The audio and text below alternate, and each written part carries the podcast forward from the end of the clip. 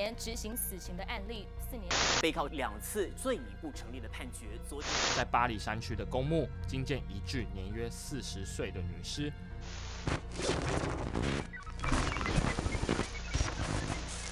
大家好，欢迎来到尼达电台。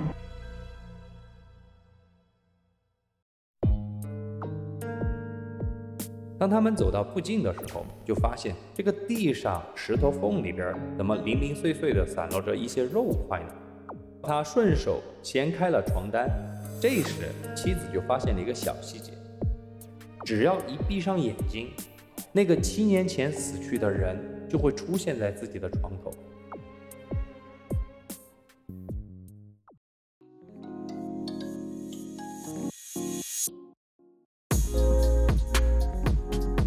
大家好，我是留下来，我是往哪跑？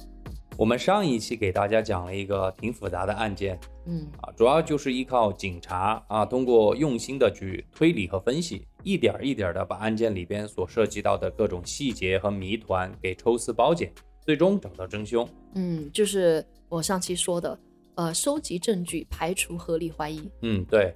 但是啊，还有一部分案件，它最终的侦破却是靠着一种很离奇的方式。离奇怎么说呢？就是说，在侦破过程中起到关键性作用的一些线索，并不是刑侦人员通过严密的逻辑分析，嗯也不是靠刑侦技术手段有多么高明，而是依靠很玄幻的方式。破案还能玄幻吗？你是要挑战社会主义核心价值观？当然又有，比方说托梦。哦，那这一期就给大家分享的是发生在一九九三年台湾省基隆市的一起离奇的失踪案。嗯这个案件有多么离奇呢？首先啊，嗯，它是一起案中案，就是几个看上去毫无相关的案件错综复杂的搅在了一起。那更为离奇的是，在这个案件中，报案者都声称自己梦见了受害者，并且受害者在梦中告诉自己一些破案的关键线索，而警方啊，还真的就靠这些还魂托梦的线索，真就把这个案件给破了。哦，这真还挺玄幻的。嗯，那我们来听一听这个发生在台湾省的案件到底是怎么回事儿。好。一九九三年二月的某一天，嗯台湾省基隆市公安局第四分局在短短一个小时之内就接到了两则报警电话。这两则报警电话的内容，在基隆四分局的警察看来啊，属于那种非常严重的刑事案件。嗯于是，基隆四分局立马就派了两组人马，分别赶往了报案者所提供的事发地点。那我在这儿哈就不给大家卖关子了。这两则报警电话，其中一位是一个妻子打来的，说啊自己的丈夫已经离奇的失踪了好几天了。而另外一个报警是有人在基隆市郊外的海边儿的某一个山洞里边发现了大量的人体肉块。那要不你先讲讲这个人体肉块这个是怎么回事儿？你肯定比较好奇这个人体肉块的案件，对吧？啊那我们先来盘这个嘛。发现人体肉块的这个山洞啊，叫做蝙蝠洞。这个蝙蝠洞是坐落在基隆市市郊沿海的一个山上，这个山叫做金山。啊，金山是基隆当地非常出名的一个旅游景点，每年啊都有很多人去登山。这天就有两名登山爱好者来到金山游玩。当他们走到蝙蝠洞附近的时候，就发现，哎，这个地上石头缝里边怎么零零碎碎的散落着一些肉块呢？啊，听起来怎么感觉有点恶心？你觉得很恶心是吧？嗯这两个人倒没有觉得很恶心，他们觉得很奇怪，以为是有人在这儿来 barbecue 了，所以他们抬头啊环顾了一下四周，发现并没有生火的痕迹。于是啊，两人也没有多想，就继续往前走。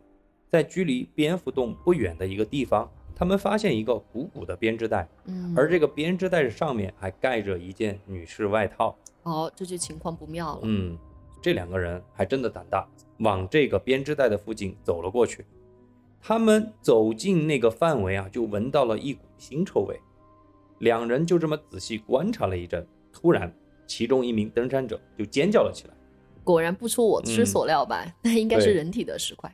因为啊，编织袋隐约的印出了一个人脚的轮廓，所以这两个人就找了一根树枝，把盖在这个编织袋上面的那件女士衣服给勾了起来。果然，这两个人都确信自己看到了一个人的脚嗯，在这个编织袋里边，所以啊，这两个人就赶紧跑下了山，找到了公用电话，立马报了警。不一会儿，警方和法医就赶到了现场。法医很快的，其实就做了一个初步的判定：地面上这些零零散散的肉块以及编织袋里边的肉块，的确是属于人类的，嗯，但属不属于同一个人，目前还不清楚。哦，可能是多个人体的尸块放到一起。对，也不敢排除这个可能性嘛。嗯当法医打开编织袋，开始清理编织袋里边被肢解的人体时啊，就发现了一个问题。请注意哈，其实我一直所使用的词都是肉块。对啊，所以我就说很恶心嘛，嗯，因为我知道这个肯定是人的尸体。那你说为什么是是肉块，不是尸块？我就感到很奇怪。我跟你说，我其实并不是想恶心大家哈。为什么用这个肉块？是因为目前为止，警方在这个蝙蝠洞附近发现的被肢解的人体，全都只发现了肉，并没有看到人的骨头，这一点是很奇怪的。被剔骨了。对，是被剔骨了感觉。而且由于找不到能够证明死者身份的部分啊，比方说头，所以警方就决定，那干脆围绕着这个蝙蝠洞扩大搜索的范围。就这么搜索的过程之中，警察就在蝙蝠洞里边找到了一个成年男性的头颅，而且场面非常的血腥。我提醒大家一下哈，如果你在吃饭，你就暂时别听这一个部分了。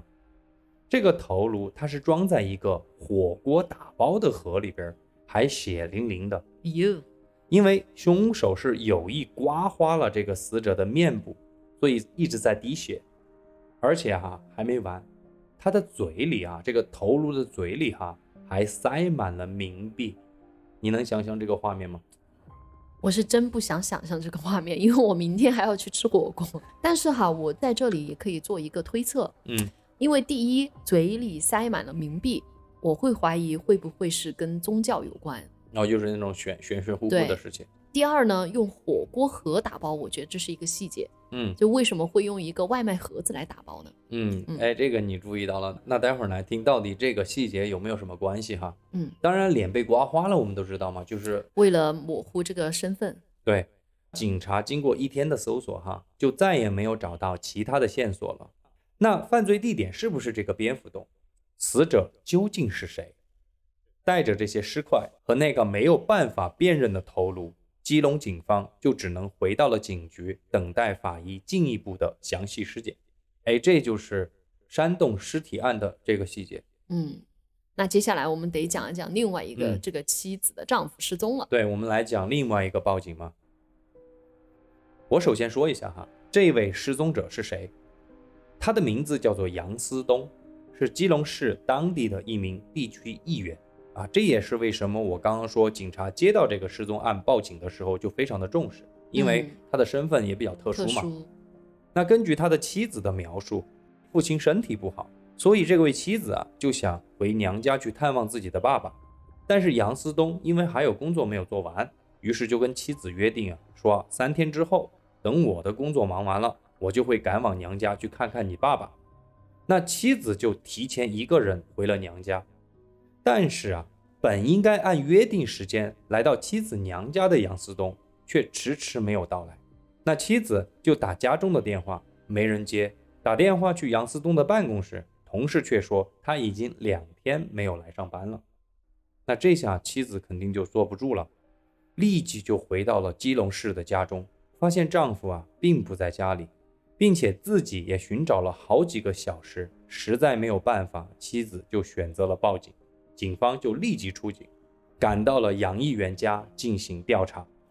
哎，这里我得说，这个警方确实出警的很及时。嗯，如果我上一个案件中的加州警方也是立即出警的话，可能罪犯早就被抓起来了。对啊，加州警方必须要等十天，哎，所以基隆警方还不错哈。嗯当警方进入了杨思东家里的时候啊，特别是他们进入了这个卧室的时候，用警方的话来说，这个卧室啊，就给人一种很诡异的整洁感。诡异的整洁感。就是你觉得这个家里实在是太干净了，有点不正常，并且哈，这个房间里边总是透露出一股怪怪的味道。那个味道是什么呢？就是消毒水混合着铁锈的味道。我可能不能想象出那个味道，但是嗯我觉得这种诡异的整洁感应该是不像是有人生活过的痕迹。对，对于资深的警察，他们一闻到这个味道啊，就感觉不对，因为铁锈的味道，我不知道你知不知道，它特别像血液的味道，就血液干了之后那个味道。你这么一说，好像是这么回事儿嗯。那消毒水咱们就不用说了哈，那就是拿来打扫房间使用的。嗯，所以你觉得这个房间可能发生了什么吗？这里肯定我会做一个合理的推测，那有可能不就是凶案发生现场，然后凶手清理了现场吗？对，警方就马上询问妻子嘛，家里是不是有使用消毒水打扫卫生的习惯？那妻子就表示自己从来就没有使用过消毒水来打扫房间。那警方又接着问妻子：“你看看这个卧室里边或者家里边有没有你觉得异常的？比方说家里的某个东西摆放的位置不对，或者有没有东西少了？”妻子于是就开始检查房间。哎，她说啊，其实家里感觉一切都很正常。直到他顺手掀开了床单，这时妻子就发现了一个小细节。她说：“哎，这个床垫怎么被翻了一个面？意思就是比较软的那一面嗯翻到了下边儿，对，有些床垫是两面嘛。啊，硬的那一面朝上嗯，啊，因为妻子说她和她的丈夫是喜欢睡软的那一哦面，明白明白。结果今天这个面要硬一点点。听到这句话，一位刑警二话不说，立马就把床垫直接给翻了过来。嗯，就这么一翻，所有人都傻眼了。床垫的另一面沾满了血，并且隐隐约约你都能够分辨出这个血印出了一个人躺着的样子。我看这个杨议员是凶多吉少了。对啊，由于房间内再也找不到更有价值的线索了，于是警方就只能向外找。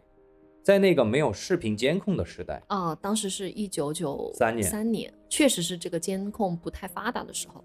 一切都只得依靠目击者的证词。嗯，经过一个下午的走访，邻里街坊都表示，确实这几天都没有看到杨思东议员进出这个小区。那有没有其他可疑的人进出小区呢？那你听我说，嗯，正当警方毫无线索的时候，在距离杨思东小区五百米左右的一个小卖部，有一个老板嗯向警方提供了一个可能是比较重要的线索。他说啊，在两天前，他看到了两个鬼鬼祟祟的人在晚上十二点左右，拎着一个长方形的东西往海边去了。原来啊，杨议员家的这个小区正好就坐落在基隆市郊的海边，距离我们刚刚说那个金山不远。于是啊，顺着小卖部老板所指的方向，这一组警察也排查到了金山这个蝙蝠洞的附近。其实你刚刚说这两个案件会不会融合到一起，我就在想这个问题。嗯，难道说那个发现的头颅无法辨认的尸体会不会是杨议员？警方也是这么想的哈。于是两组人员他们就商量一下，那要不干脆就把杨思东的妻子请到警局来辨认一下这具无名尸体究竟是不是杨议员本人。嗯，杨思东的妻子走进了停尸房，很快就十分肯定地告诉警方说，这些尸块应该就不是自己丈夫的。啊，那所以还是两个案件。，对，是啊，两个案件，尸块上有一些特征和杨思东的体貌特征是不一致的。嗯，那个编织袋里边主要装的是人的臀部和大腿的肉块。杨思东的妻子看了一下剩余臀部尸块的那个皮肤，她就说，她丈夫的屁股上有一块黑痣，哦，但尸块上却没有这个黑痣，所以她十分肯定的排除这个尸体是她的丈夫。不是她丈夫的。对那这个尸体到底是谁的呢？它到底是属于一个人的还是几个人的呢？你等我说哈。与此同时哈，一份详细的尸检报告就出来了。目前找到的尸块大约只有原来人体的三分之一，啊，那么少。因为无法找到关键的部位，很难判定死亡原因。嗯，但可以肯定的是，死亡的时间应该是三天到五天，并且另外一个可以肯定的是，编织袋里边的尸块、地上散落的肉块以及那个头颅属于同一个人。哦，这就回答你问题了。对，还好不是多个人同嗯时遇难。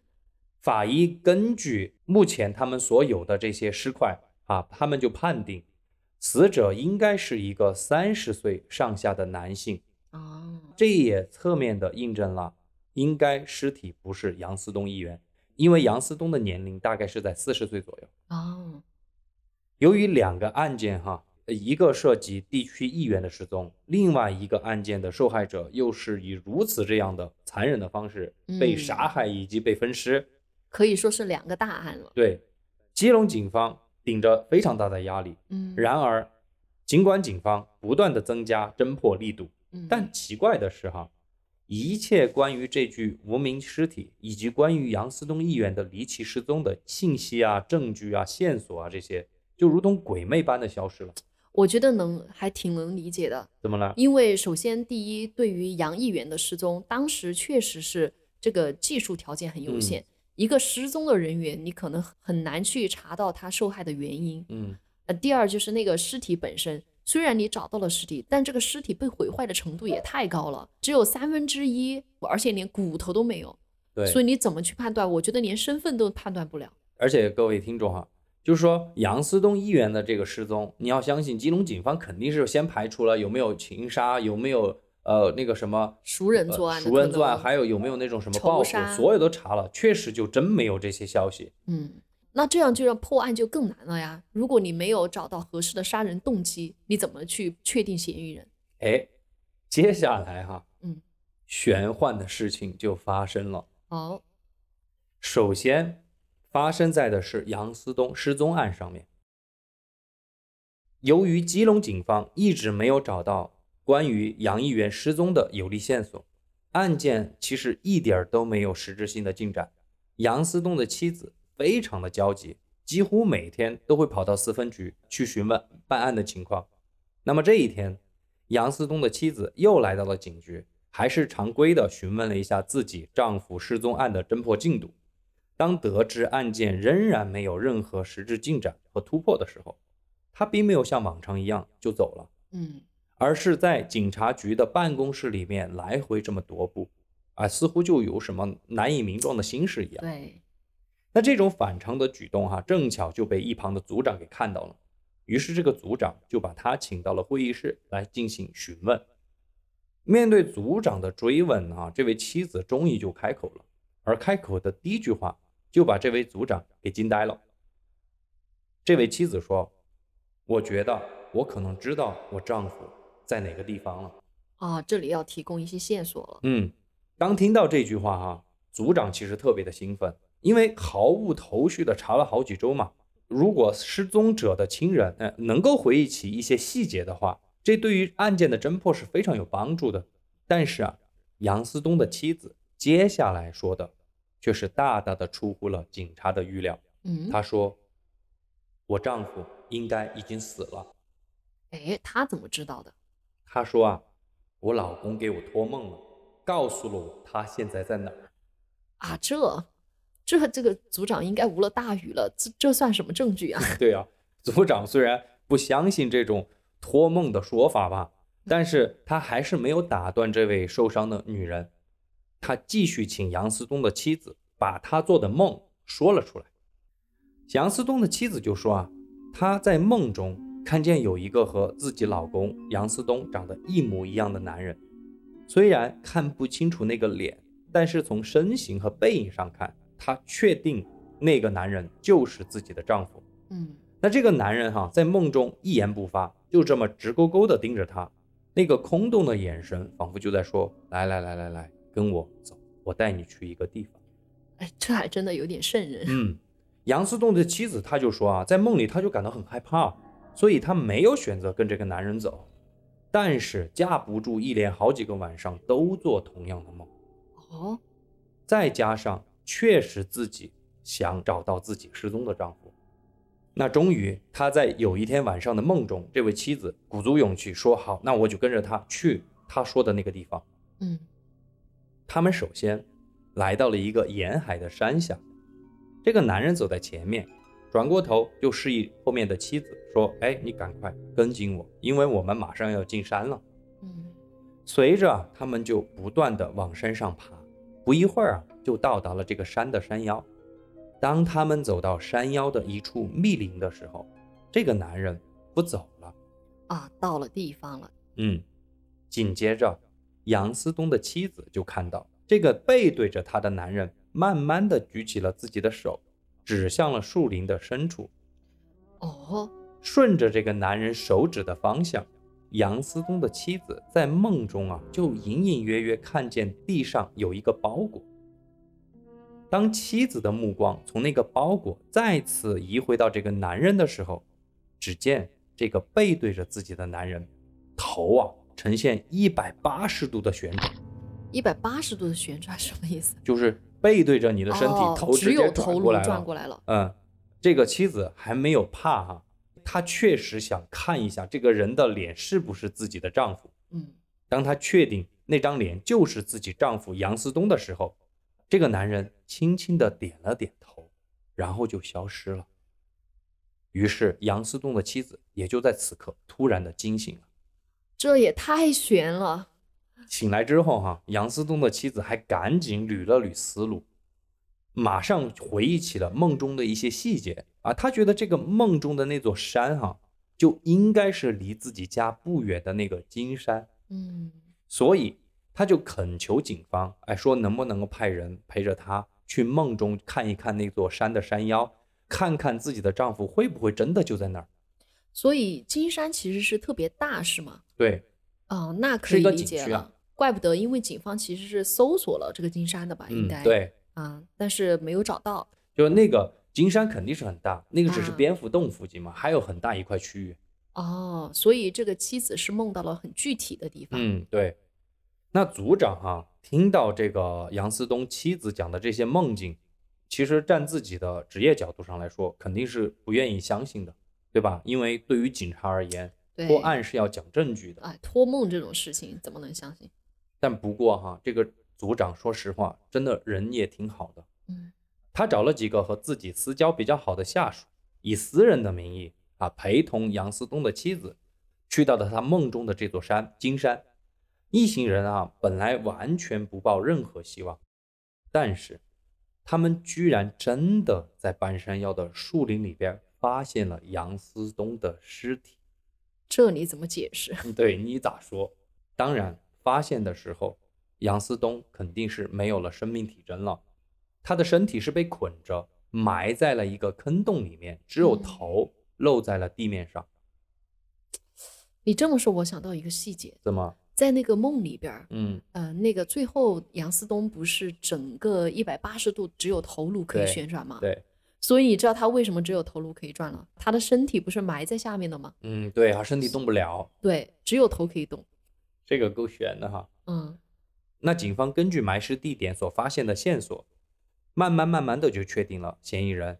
嗯原来杨思东下班之后那天回家很晚，被两名歹徒给盯上了，见财起意把人给杀了，然后抛尸在了这个金山的半山腰。啊，我就说，只要你确定了这个尸体尸体的这个保护程度比较高的话，其实还是挺容易找到这个嫌疑人的证据的。嗯，就这样，杨思东妻子还魂托梦的这个离奇的事情，在当时基隆市警局内部确实是引起了比较大的轰动。嗯，通过受害者托梦给家人，最终侦破了案件，这确实让很多警察都想象不到，感到不可思议。不过，对于吉隆警方来说，事情没有完。虽然失踪案给侦破了，但是蝙蝠洞里边发现那个尸块和人的头颅，那究竟又是谁的呢？啊，还有一个这个火锅头颅案。对啊，对于这个无名尸体，吉隆警方更没有头绪了。现在嗯案件的侦破根本就完全没有进展，甚至可以说就是停滞了。嗯一年以后，哈，基隆警方只能把头颅用福尔马林给泡好，放到了那个停尸房，把其他剩下的肉块下葬到了基隆市的一个公墓里边。嗯就这样，这个无名尸块案渐渐的就淡出了公众的视野。嗯，这么一晃，就是整整七年。让所有人都没有想到的是，更离奇、更恐怖的事情在七年之后再次上演。那时间来到了一九九九年八月二十日下午两点。嗯，那之前的那个案件发生的时候是一九九三年，嗯啊，确实是过了七年了哈。一位叫做王金兰的女士出现在了基隆市第四分局的报警中心。嗯她说自己在七年前亲眼目睹了自己的男朋友把一个人给杀了。哦，所以报警的并不是这个尸体的家人，而是那个目击了犯罪现场的这样一个女士。嗯，对，这个报警人王金兰哈、她可能是由于自己文化程度比较低，或者表达能力很有限，在陈述案件的整个过程中逻辑很混乱，再加上不知为什么她上排牙齿全部都给掉了，口齿发音非常的不清楚，所以接待王金兰的这位警官啊，花了很长时间，也依然没有办法从王金兰的口中得到一些具体的信息。嗯但是好在这个警官非常的耐心，还是一点一点的在王金兰只言片语中听到了一些比较重要的信息。我们来总结一下哈，大约有三点：第一，警方大致的知道王金兰的男朋友在七年前将一个叫做李俊雄的男人给杀了；第二，之所以七年来一直没有报警，是因为男朋友一直在威胁和控制她。嗯第三，之所以今天才来报警，并不是说她男朋友最近放松了对自己的控制，而是王金兰最近几周都做了相同的梦。又是梦。当听到王金兰说做梦的时候，几个接待她的年轻一点的警察立马就失去了兴趣。但是，一旁的一位当年参加过杨思东妻子托梦的那起案件的老刑警，立马就摆了摆手说：“哎，大家听一下，这个王金兰还要说什么？”王金兰就告诉警方，最近一周以来，只要一闭上眼睛，那个七年前死去的人就会出现在自己的床头，对方啊全身都湿透了，身上还滴着水，不停的对自己说，而且是重复着说：“我好冷啊，我好冤啊，你们一定要帮帮我啊！”就这么不停的说这一句话，王金兰觉得这肯定是冤鬼缠身，自己是又害怕又后悔，所以鼓起勇气，在男朋友不注意的时候溜了出来，报了警。啊，所以就是怕被冤魂缠身，然嗯后、呃战胜了对自己男朋友的这种恐惧，然后终于来报警了。由于王金兰说的实在是太过离奇和诡异了，但从直觉上来讲，基隆警方觉得这个口齿不清的女人似乎好像不像撒谎的样子。嗯无奈之下，警方就只能决定，那先对这个王金兰以及她口中所说的那个男朋友啊进行身份背景调查，同时再对王金兰所提及的那个叫做李俊雄的死者进行身份调查。说来也很也很巧，就在王金兰报案后的几天，有一位年迈的老人也跑到基隆四分局来报警，他说自己的儿子失踪了。他的儿子啊，是从一九九三年就开始失联了，已经整整七年没有和家里取得联系了。那么警官就很自然地问了他一个问题：“那你儿子叫什么？”那个老人回答道：“我的儿子叫做李李俊俊雄嘿嘿，我都猜到了，这真是连电影编剧都不敢这么写。对啊，虽然有如此的巧合哈，嗯但是警方要证明两个案件所提到的李俊雄是不是同一个人，是哦他们接下来要做的，对不对？对，有可能这是同名同姓。对，王金兰的男友叫做张肖汉，也就是我们说的那个犯罪嫌疑人。他在基隆本地是开了一家羊肉火锅店，哎，这里哎我的 DNA 动了。那警方就随即前去那个张肖汉的家里和店里进行调查。嗯，但是我们想都想得到，时间隔了七年，根本就不可能找得到任何的线索和证据了嘛。嗯那因此，警方也无功而返，因为不可能凭借王金兰的一面之词就给别人张肖汉给定罪嘛。对，七年之前了，死者的可能什么生物样本呢，在这个他那个店里面肯定也找不到了。对于是，金龙警方就只能换一个思路嘛。那既然这个老太太的儿子失踪了七年，并没有人报警，那么只能把排查的方向放在七年以来的那些无名尸体上。嗯，于是，吉隆警方就先把老人的 DNA 做了采样，然后放到了他们内部的 DNA 系统里面去比对。啊，那当然，这个结果我们都猜得到，那就是，蝙蝠洞的那个，嗯，对？吧？七年前在蝙蝠洞发现的这个无名尸块的 DNA，居然和老太太的 DNA 完全一致。啊，所以时隔七年哈，对蝙蝠洞无名尸体尸体的身终份终于确定定尸体了。嗯，那所以盘了一圈下来，警方发现了一个问题，那么一切的焦点都在一个地方，叫做张霄汉这个男人的身上。对，尸体确定了身份。那么现在有一个目击证人称自己的男朋友七年前嗯杀了一个叫李俊雄的人，嗯那这个时候就只能调查这个张霄汉到底是不是杀害这个李俊雄的凶手。对，只要证明了这个闭环就完了嘛。对，对不对？对。但是我这儿想多多说一句哈，嗯就是说你这个样子破案的思路对不对？我因为我感觉这属于有罪推论啊。你先假设张霄汉有罪，然后到处去找他有罪的证据，这种推论的方式，我总感觉会出冤假错案。嗯，有这个可能性。但是你想啊，既然王金兰报警了，说自己男友杀了人，不管杀的这个人是不是我们今天聊的这个蝙蝠洞的李俊雄，我觉嗯得警方都应该出警去调查一下。啊，也是对嗯。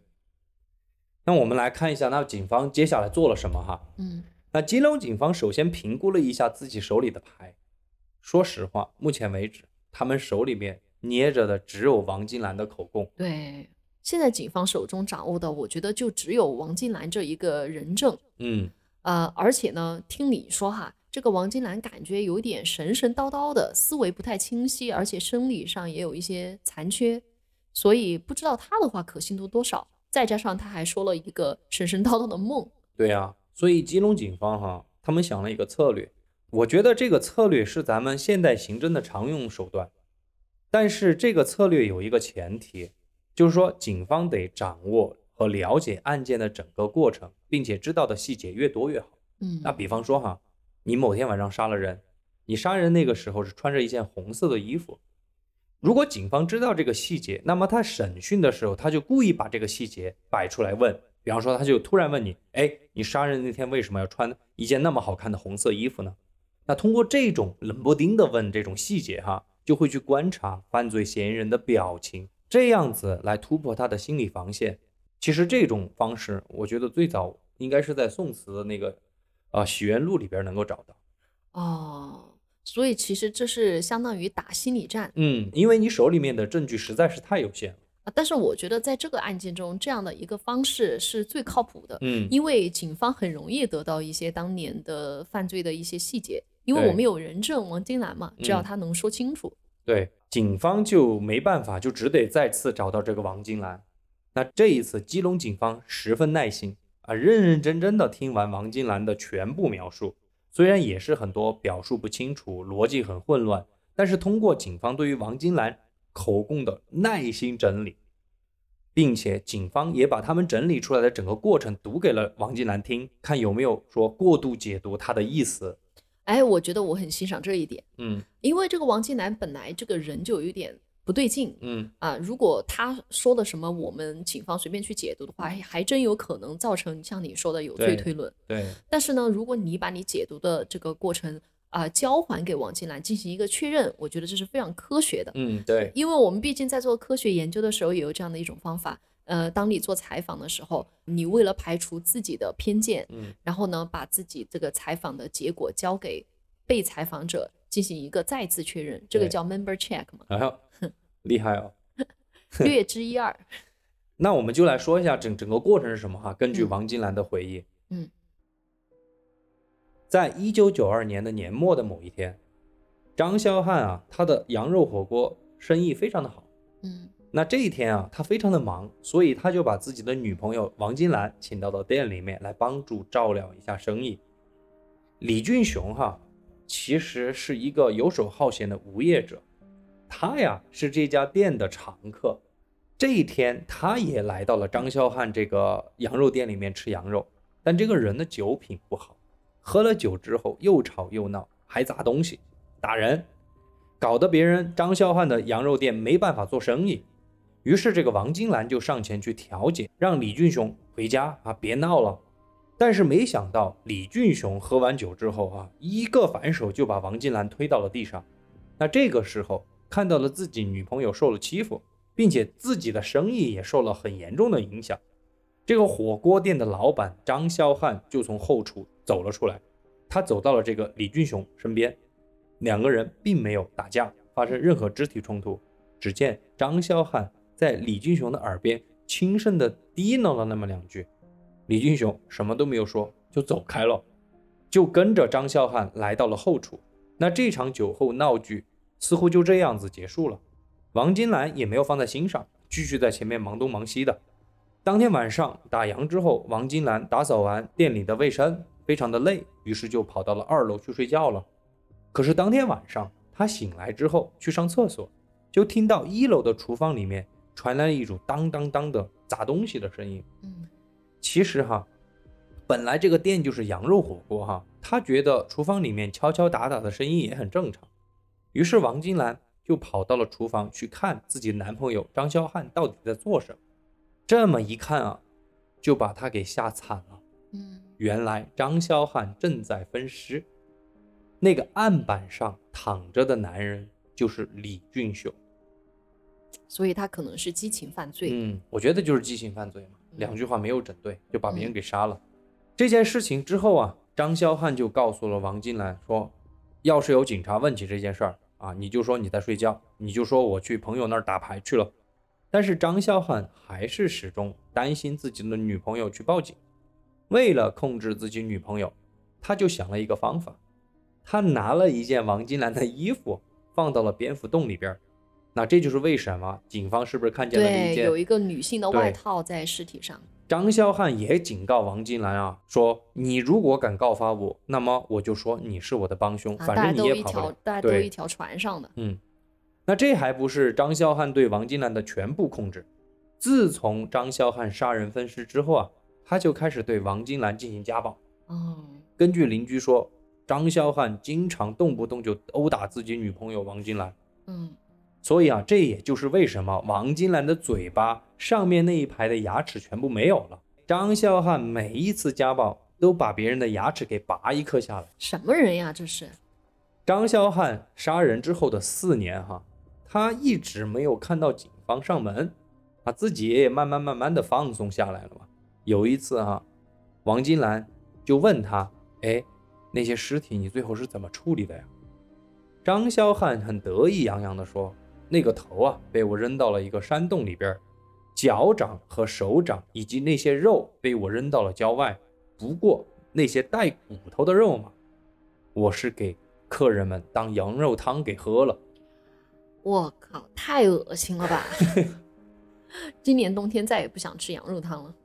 所以你想没想起一个细节？对，这就是方没为什么找到骨头对，这就是没找到骨头的原因嘛。嗯刚刚我说了哈，警方是根据王金兰的口供整理的，那么接下来就是要攻克张霄汉，那最好让他自己供认自己的罪行。那审讯张霄汉的过程十分不顺利，从被捕到几次提审，他都冷静的出奇，否认自己杀过人，更否认说我把人弄成了羊肉汤给大家喝，这是不可能的。为了突破张孝汉的心理防线，我们刚刚说了哈，警方是根据王金兰的口供，利用还原案件细节的审讯方式，一比一的把当天晚上他是如何作案、如何分尸，嗯，还原了一下。同时，在审讯过程中，配合着审讯人冷不丁的问张孝汉一些看似和案件不相关的细节问题。嗯，通过这种方式，张孝汉啊才开始有那么一丁点儿紧张和心理波动。于是，警方就立即安排张霄汉进行测谎。虽然说我们都知道测谎是没办法作为证据的哈，嗯，但是测谎的结果确实显示，张孝汉有严重的说谎倾向。嗯这可以算上一个证据。对，只能说能够让警方更为确定他是犯了罪的，对不对？一九九九年，张孝汉就以故意杀人罪被起诉了，但是由于缺乏关键性证据，整个案件的审理断断续续的又持续了七年。这个时候起诉的律师，你必须要去找呃更多的证据来证明他是有罪的，最好是形成一个完整的闭合的那种证据链。但是哈，整个过程我们没有得到更多的细节资料，嗯，但是我们所知道的是，零六年，也就是七年之后，基隆的法院最终判决张肖汉故意杀人罪成立，判处无期徒刑。案件到此算是有个定论了。嗯但是哈，事情没有完。张肖汉入狱之后，其实一点都没有消停，因为他认定警方除了有王金南的口供以外，其实根本就没有任何可以判定他罪行的直接证据。没有 DNA，对，所以他在狱中不断的向媒体写信，想要通过这种舆论的方式来为自己减刑。嗯最终哈，他还真成功了。嗯二零一五年，他就因为在狱中表现良好，提前释放出狱了。嗯，据说现在他换了一个名字，做了一名出租车司机。哎呀，这可太危险了。十五年，再怎么说他也有暴力倾向啊，而且有过杀人的这个经历，也是社会很大的一个潜在的危险因子。我觉得你把他放出来去当司机，我觉得好危险啊！万一你坐到了他的车呢？因为接触了公众的面积比较大，对吧？嗯，嗯，确实是这样，但是啊，我们就不做这个评判了吧，因为这个法庭居然给出了最后的判决，相信也有它的道理。然后再加上从人权这个方面来说，我们也不能说不给这些罪犯以第二次生活的这个嗯机会，或者是工作的机会，对吧？那么到此，我们这个案件就梳理完了。我倒是很认同你这个案件确实很玄妙，嗯，不过我更想听听你对这个案件的解读。我是这么看的哈，这个事情就是我们把很多事情称之为玄妙和离奇，是因为我们有一个固定的思维。嗯这个固定的思维就是说，我们很习惯的把那些基于证据而破获的案件这种方式哈称之为正常，嗯，我们英文叫做 normal 嘛。对，那于是我们肯定就会习惯的去把那些不是基于实实在在找到的证据而破获的案件，比方说这一期我们讲的托梦嗯叫做不正常。我们英语有两个，一个叫做 abnormal，一个叫做 paranormal。abnormal 是表示异常的，对吧？啊 paranormal 是超过正常的，也就是超自然的。对，咱们另外一个节目哈，咱们另外的一个播客节目叫做 paranormal，空间，对，很久没更新了哈。嗯。这就是所谓的正常和非正常。但是问题是标准是什么？哦，对你懂我的意思吗非常好。非正常都是我们人类我们自己去规定的一个标准，对对？吧？但是这个标准到底是什么呢？我们如何来清晰的界定什么是正常的东西可以用作证据，什么是非正常的东西可以用作证据？那一期咱们讲灵异的那一期，我觉得你说那个 UFO 就说的很好，就是我们不能把我们有限的认知去解释无限的未知的东西，嗯，所以这是不对的。因为人哈的脑袋、心理和组织是非常复杂的，我们啊到今天都没有研究透。如果你老是去用已知去推未知，那你可能就是那个非常快乐的井底之蛙了。嗯那对于今天我给大家讲的这个托梦的案件，我个人是偏向比较相信的。嗯有一个人对于梦境进行了系统性的解释，我们都知道嗯他叫做弗洛伊德，嗯，他的那本书就叫做《梦的解析》。析，说简单一点，他研究的就是人的潜意识。嗯，学术界虽然对弗洛伊德的这本书有很大的争议，包括我本人也有很多质疑的地方，但是我觉得有那么一句话说得很好，嗯，就说梦不是偶然形成的，而是一种压制的欲望。还有一句话更重要，嗯就是这种压制的、没有满足的欲望，它产生的条件和原因跟每个人的经历是相关的。就是说，其实关于这个呃，弗洛伊德他自己提出这个理论，跟自己的童年的经历有关。嗯对啊，包括他就是不是提出一个俄狄浦斯的一个情节，恋母情节嘛？恋母情节，其实跟他自己的童年的经历也是相关的。所以这个意思就是说，我们的梦境其实是揭示出了我们人对我们自己过去的某种经历。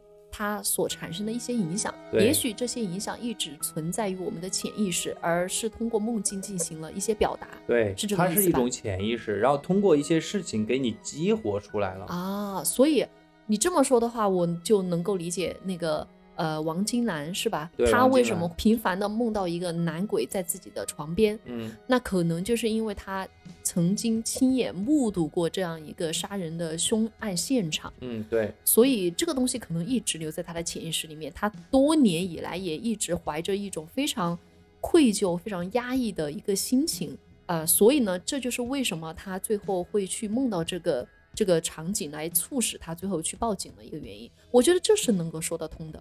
其实你刚才说了这么多啊，王金兰的这个梦，我们一点都没有疑问，对不对？他嗯他毕竟是看到了，其实焦点是在于杨思东的老婆，她嗯怎么能够梦到？对啊，我觉得我在这儿做一个假设吧，嗯杨思东的妻子和杨思东，他们俩哈、嗯一定是经常一起散步，去到这个金山。啊，毕竟是个旅游景区。对他们俩又住得近，经常去。你想想，哦咱们俩有一期讲那个挖心案的时候，时候有的时候去到乡村老家，啊，路过一些山坡的时候，我都会说：“哎，你看这个地方，死个人，埋个人，藏个人，谁知道嘞？”哦，你想这种对话，别人两口子经常的这种对话，我们不知道，也许真的就是因为这种日常的发生的事情，每天都在发生。哦比方说啊，她真的走到那个树林里，她跟她老公说：“哎，老公，我好害怕。”她可能并不是说她真的要埋尸藏人，而是她可能就有这种害怕的潜意识，再加上她确实又着急找她老公，那这两条线吧嗒一下就连上了。所以她就会做了一个梦，梦见自己丈夫的这个尸体就在自己曾经害怕的那个树林里边儿。但是恰恰有这个巧合啊，哎，对，嗯，其实巧的在这儿，她做梦梦见她老公在那儿，我觉得一点都不就都不玄妙。嗯巧的是，她老公真的在那儿，但是你也仔细想一想，两个歹徒在那儿杀了人，他能抛到哪儿？他只可能抛最佳的？抛尸地点就是对啊，他金山里面只能抛那儿。所以玄的东西哈、只是在这里有很妙，就很嗯妙的结合在了一起。这就是我的一个看法，就是我们啊首先哈、要有一个标准去评判合理和不合理。第二嗯就是妙的东西和玄的东西，往往就是很巧合的凑在了一起。coincidence，嗯对那你呢？你有什么看法呢？我觉得我倒是能够相信你的解释嗯啊、但是呢，我自己能不能提出一个不那么呃，不是说科学吧，或者是比较更玄的一一个解释？可以啊啊。为什么呢？我觉得其实关于梦境哈，虽然弗洛伊德也给了很多的解释，但是我觉得很多的东西也解释不了。比如说，你知道吗？我自己哈是一个长期经历 deja vu 的一个人，啊不知道我们的听众有没有很很多人会跟我一样经历 deja vu？你知道 deja 么 vu 是什么？我知道这个词是什么意思，我啊不知道你做了什么事情。